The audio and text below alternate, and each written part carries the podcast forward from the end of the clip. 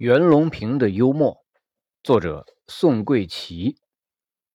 袁隆平虽然是一位典型的理工男，但驾驭语言的能力却堪称一流。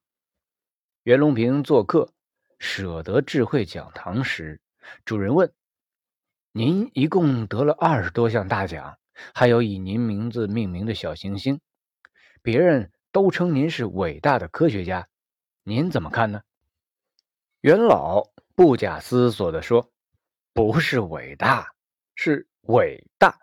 尾巴大了也有好处，翘不起来，所以不能骄傲自满，要夹着尾巴做人。”闻此，台下一片掌声，毫不犹豫地对“伟大”给予否定后，元老随即利用谐音过渡到“伟大”，进而再申说“不能翘尾巴”之理。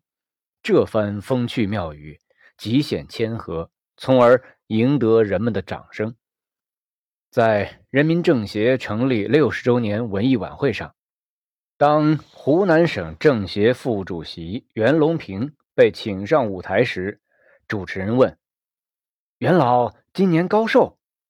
他则出人意料地说：“三十九点五公岁。”一片笑声中，他又念起雷杰琼先生打油诗：“百岁笑嘻嘻，九十也不稀，八十多来稀，七十小弟弟，嘿嘿，我才七十九，还是小弟弟。”于是台下欢声雷动。由于杂交水稻产量都是以公斤计算，袁老便依据这个常用词仿出公岁。如此一来。便让年龄上的数字得以减半，使自己的年轻为之凸显。由此奇思妙想，自然是让人乐而开怀。在二零零七年影响世界华人盛典颁奖典礼上，荣获终身成就奖的袁隆平发表感言时说：“我知道大家给我个终身奖，就是要我干一辈子工作。”我觉得我现在身体很好，肌肉很有弹性，完全可以再下十年试验田去种水稻的。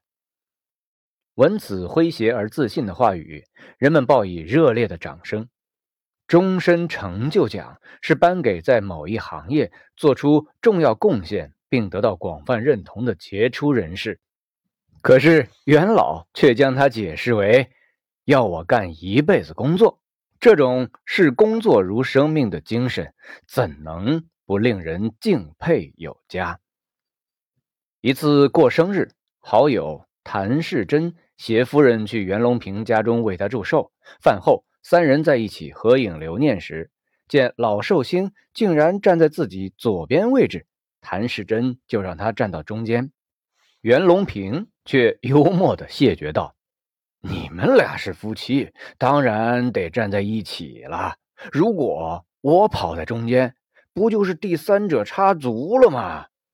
此语一出，在场的人都笑翻了天。